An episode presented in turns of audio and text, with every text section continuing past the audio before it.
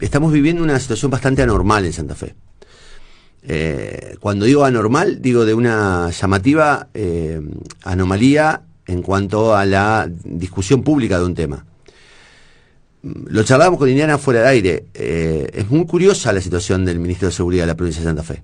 Es muy curiosa porque de pasar a ser un detonador permanente de escándalos y de multipresencia, hace un buen tiempo que está escondido, que no sale a la, palestra, que no aparece en actividades públicas. Eh, es un hombre que está prácticamente pasa la mitad de la semana en Buenos Aires, que la otra mitad la pasa en, su despacho encerrado. Hay muchas versiones respecto a su continuidad. La versión más fuerte es que él no quiere seguir, que se quiere ir y que el gobernador le pidió que por favor se quede hasta que él encuentre un reemplazo, porque tendría dificultades el gobernador para encontrar un reemplazo.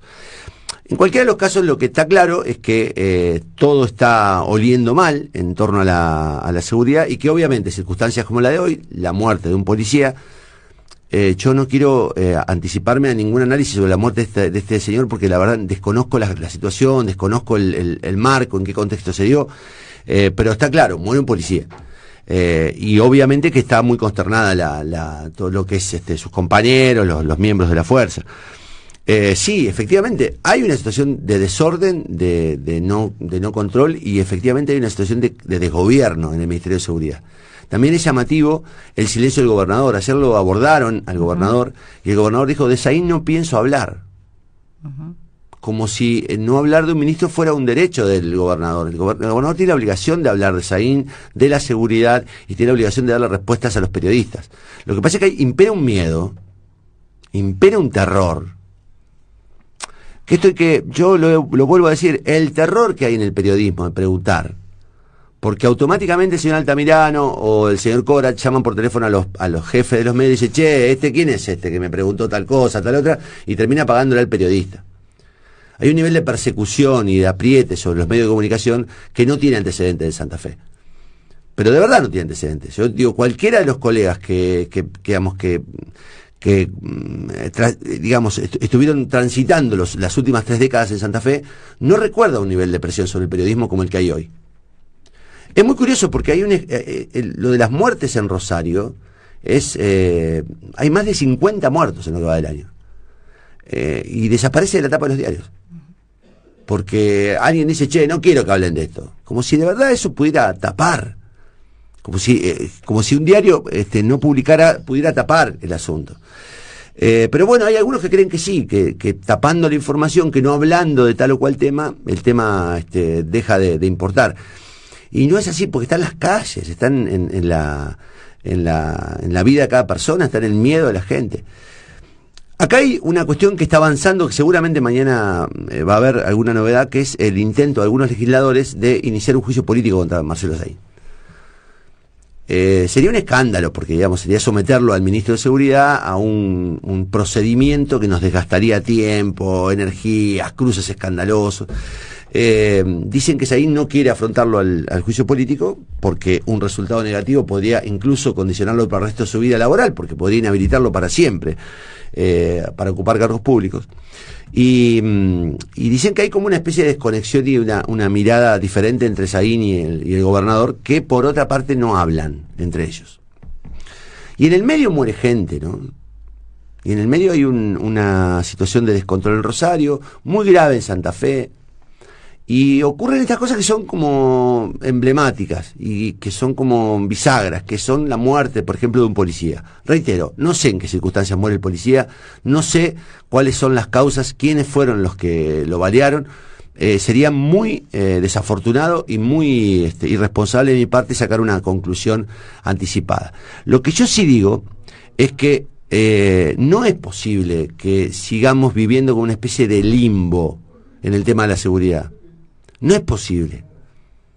Ya nos cansamos de hablar de Saín. Yo creo que ya no quedan este, argumentos. Después de su último audio, creo que ni siquiera quedan elementos justificatorios de la permanencia de Saín en su cargo. Pero el gobernador no, dice nada.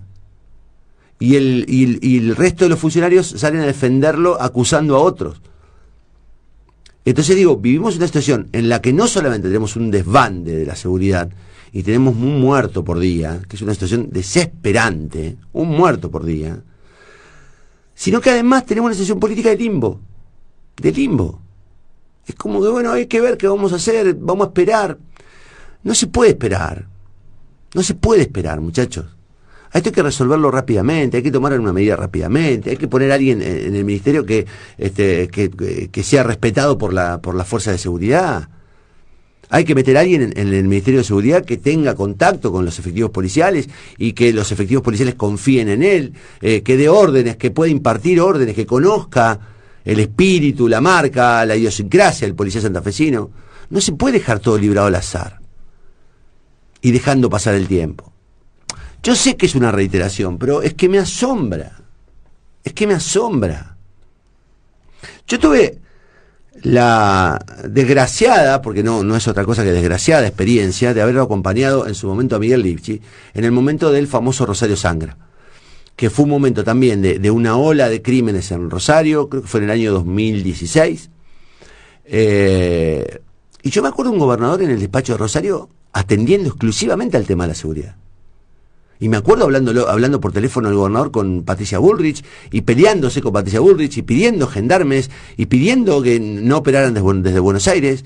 Y me acuerdo el programa de la Nata acá y me acuerdo todo el tipo de operaciones que había, pero me acuerdo un poder político concentrado en ver de qué manera descomprimía lo que estaba pasando en Rosario. Y uno lo que percibe ahora es lo contrario. Es que no están. Y acá quiero ser lo más claro posible. La sociedad claramente va a responsabilizar a Saín y a Perotti de lo que está ocurriendo. Pero también va a empezar a acusar a la oposición si la oposición no hace algo.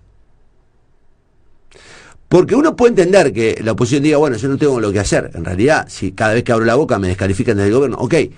Pero hay que presionar de alguna manera al gobernador para que reaccione si no lo va a hacer la gente de su propio partido, que lo hagan los legisladores de la oposición. Que le adviertan que esto no puede seguir así. Yo entiendo que no hay solución mágica, yo entiendo que la noche a la mañana no va a haber nada, pero digo, alguna señal que le devuelva a la policía actividad. Alguna señal que le devuelva a la sociedad la idea de que están haciendo algo. La señal, en este sentido, es inequívoca. No están haciendo nada.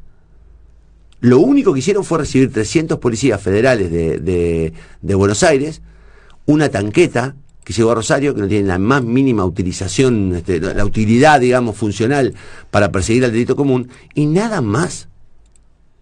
Y nada más. Y cada acontecimiento como este, el, que valen en la cabeza un policía, que caiga un inocente, va a ir agravando más el clima social. Entonces, digo, más allá de la crítica, las posiciones, las posiciones ideológicas, este, si Saín es bueno, malo, si es, este, está bien que esta, mal, no me importa, ya está. Yo creo que Saín de verdad no tiene sentido que dure un segundo más en el Ministerio de Seguridad, pero no puede estar más. No, no goza del respeto de nadie. Entonces digo, más allá de eso que es obvio, digo, alguna señal del poder político que diga, che, estamos ocupándonos estamos ocupándonos. Y lo que yo percibo es que no. Y con la muerte de este policía, lo que va a haber es mayor ruido dentro de la fuerza. Y yo lo vengo diciendo, muchachos, ¿qué esperan? Que la policía haga huelga, que tomen la decisión de no, de no actuar más, porque no tienen chaleco, porque no tienen bala, porque no tienen este, nafta para hacer patrullaje. ¿Qué esperan que pase? Entonces digo, la principal responsabilidad, el 80% cae sobre Omar Perotti, que a mi juicio está pasando evidentemente un momento de extravío desde que asumió está viviendo un momento extravío. Pero también es responsabilidad del poder político opositor empezar a ponerle ajustes a las clavijas del gobernador, que alguien lo haga reaccionar. Porque si el camino que nos lleva este, al, al, futuro es el camino del no hacer, y bueno, es la ley de la selva. Y que se, va, se salve el que pueda que se salve el que pueda. Y yo no sé si el destino que quiero para mí, para mis hijas, para digo, es una ciudad, una sociedad donde se salve el que pueda. Sinceramente. Y este parece ser el camino este, que eligió el gobernador de la provincia y del que parece no querer correrse, o no saber correrse, que es peor. Porque si hay algo que dijo él es que sabía de seguridad y sabía cómo resolverlo, y evidentemente ha quedado claro que si algo no sabía era cómo resolverlo. El problema de ganar las elecciones para tomar el poder y no saber qué va a hacer con el poder. Y Perotti me parece que es el ejemplo más, más contundente.